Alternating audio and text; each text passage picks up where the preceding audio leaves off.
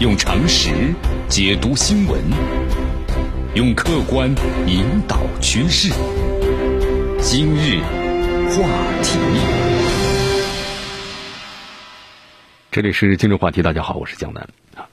在昨天呢，钟南山表示，我们自己的团队啊，在传统的模型基础上呢，增加两个影响的因素，就是国家的强力干预，还有春节之后啊，回城高峰的消除，做出个新的预测模型，就预测呀。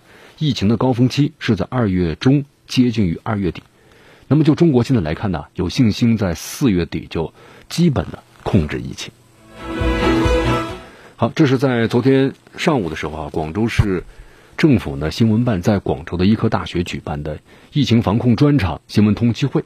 啊，这通气会上呢，国家卫健委高级别专家组的组长、国家呼吸系统的。临床医学研究中心的主任呢，钟南山院士出席了，所以在会上透露了很多的重磅的消息，比如说像这个疫情呢，将在何时得到控制，还有复工期间呢怎么去这个防控，那么这次疫情暴露出咱们中国的公共卫生领域有哪些短板等等，啊，这些问题都非常的重磅啊。那么作为咱们这个国民的话，我们都应该呢去好好的详细的了解一下。你比如说像疫情什么时候会得到控制，大家非常的关注啊，对吧？因为关到咱们一个复工和复产的这个问题，因为咱们有的朋友呢，我们都能够特别的理解和感受。如果你那咱们的一些这个，比如做个体、做这个私企，你不工作的话，你就没有这个收入啊，对不对？那么所以大家都非常的迫切，但是我们要呢跟着整个的大的形势来这个走，你不能在疫情高峰期的时候，然后出来呢去工作，那可能就会更被可能被感染，然后你有可能被传染。那么这样的话会造成疫情的更大规模的扩散啊！你看这个疫情开始的时候啊，国外呢有流行病学的专家用权威的试验模型预测，在二月初的时候，就咱们中国呀新型感染这个新冠肺炎人数达到十六万。但是这个国外的预测呢，它是没有这个国家的强力干预的。你看，在这个国外啊，我们就说了，在疫情发生之后的话，你看和我们中国所采取的措施都完全不同的。他们要按照咱们中国这一套的这个执行力来看的话呢，是根本就达不到的，所以造成了交叉的感染啊，规大规模的这个上升，这个被感染的人群。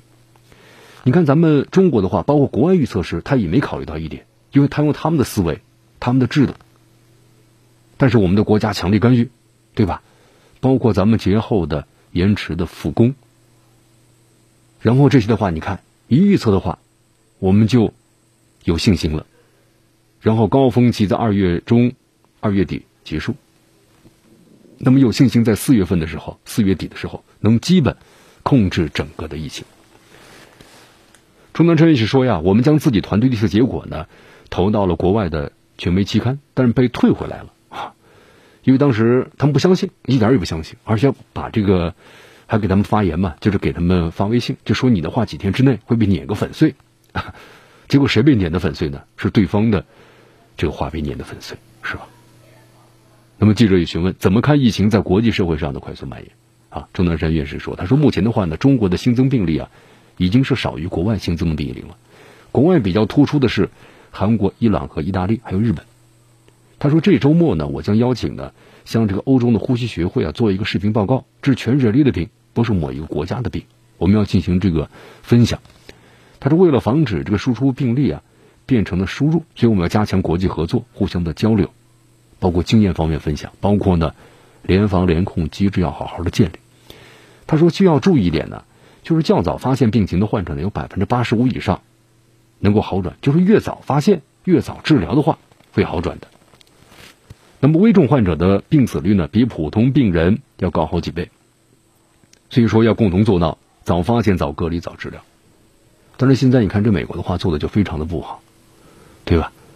你先回家自己去隔离，然后呢发烧多少天以上，然后呢不好，不是普通感冒，你再去这个检测，那么检测的费用的话相当的高啊，对吧？你刚才我们举了个例子，检测血液，有一位这个患者呢，他就害怕自己得了新冠肺炎啊，然后呢去检测发热嘛咳嗽，那么检测之后呢，费用呢是收到账单一万美元啊，那么高昂的费用会让很多人呢可能。不愿意去医院。钟南山院士还特别谈到，他说，在危难的当头时刻呀，日本、韩国没有忘记给予我们支持。现在他们的疫情发展比较快，我们也不会忘记对他们的支持。希望能够及时掌握呢国外的病情和治疗的方法，共同来遏制疫情的扩散。呃，有记者提问呢，就是广州有哪些对抗疫情的方法可以和世界分享一下？钟南山院士说，对所有的急性传染病来说呢，首先第一点就要控制好这个上游，就你你把它预防好，早发现早隔离就可以避免了大的爆发。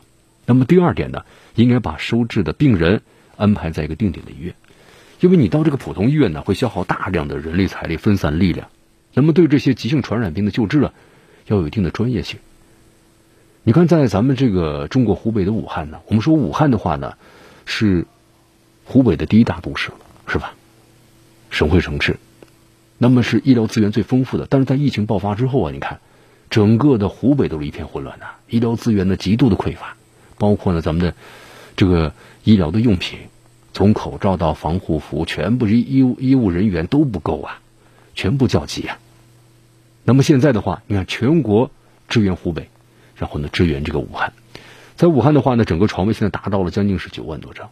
那么现在在这两山啊，雷神、火神山有很多床位都空出来了，这就说明咱们的现在的整个的医疗资源那是非常的丰富了，能够在第一时间就能够进行检测，对吧？一天时间就出来了嘛，很快了。然后呢，马上进行这个治疗，因为你有病床可住了。以前呢，你没有病床可住，你想住院都没办法，确诊都不行，确诊之后你只有回家去隔离，这样造成的。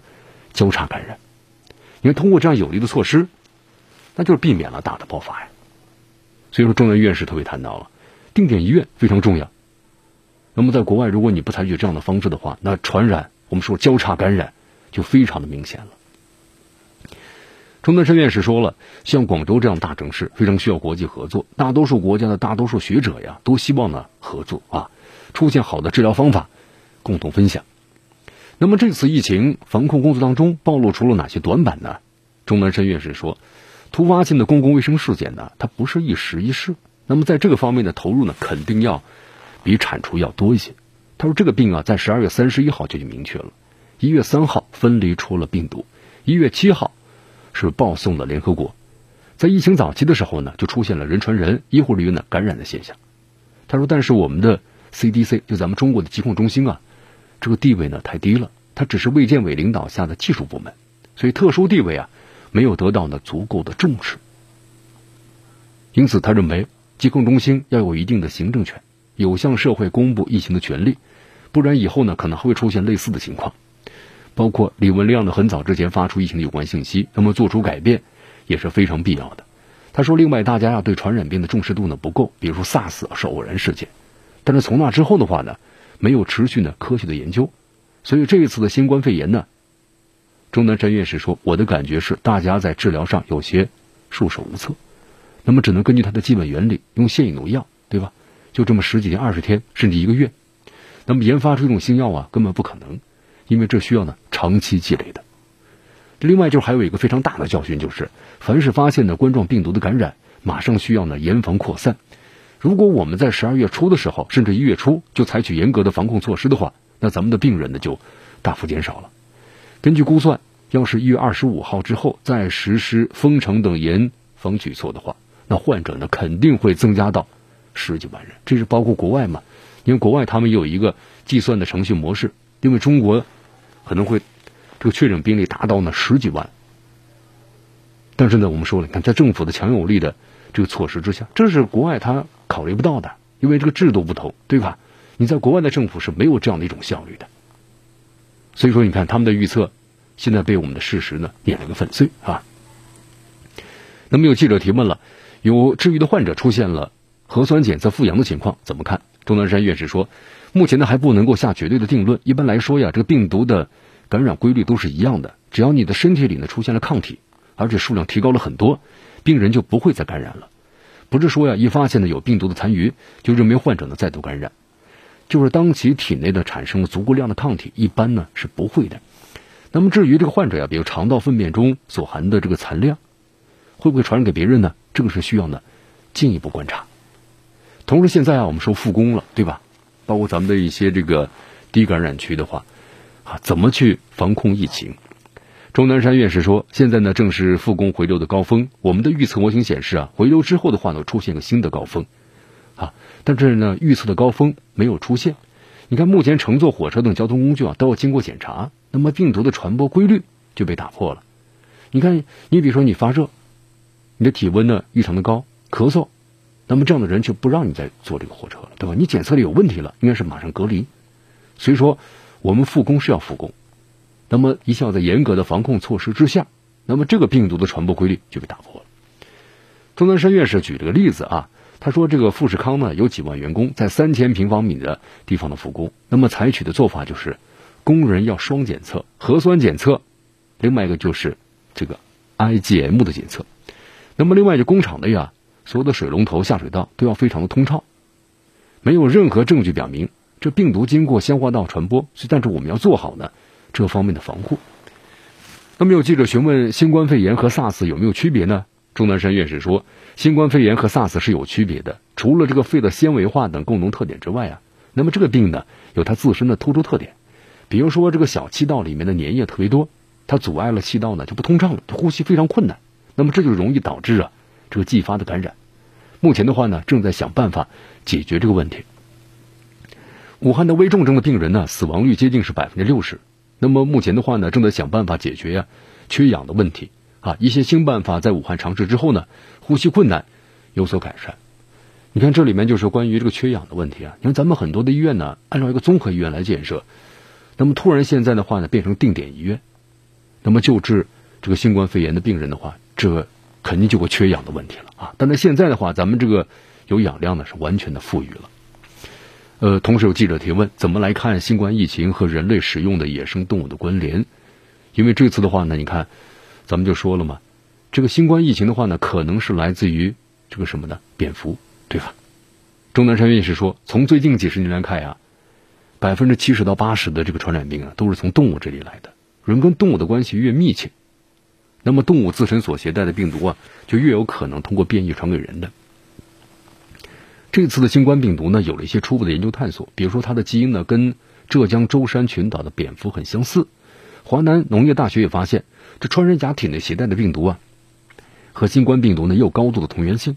当然，这个病毒是怎么来的，目前呢还不太清楚。还有就是吃野生动物啊，是人类的陋习啊。就大家不要忘记了，二十一世纪出现了三次冠状病毒的感染，一次是 SARS，对吧？还有这次的新冠病毒。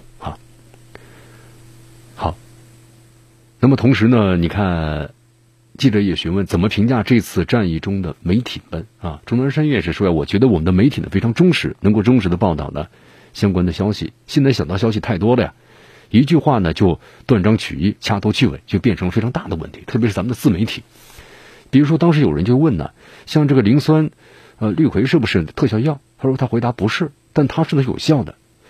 这个磷酸氯喹呢作为一种是。新冠病毒的一个很核心的蛋白，他说：“我认为啊，广东最早临床试验的新药，那么是有它的效果的。呃，媒体呢，但是不能把报了，就说这个药它是非常的特效药，它不是这样的啊。媒体呢是重要的战场，那么除了要忠实报道以外啊，还能够报道有预测性的前景，还要鼓舞人心，提升士气，对吧？你看国外有很多现在咱们中国的负面报道啊，但咱们中国人从来不不怕别人吧，也不怕别人侮辱。”因为我们有自己的信心嘛，有媒体的支持，只要有了这条，我们就可以呢走出自己的路啊。你看钟南钟南山院士最后呢说了这样的几句话，他就说：中国这样的体制、政治号召力、组织动员力，那么在关键的时刻起到了应有的巨大的作用，这是国外不可比拟的。用常识解读新闻。用客观引导趋势。今日话题。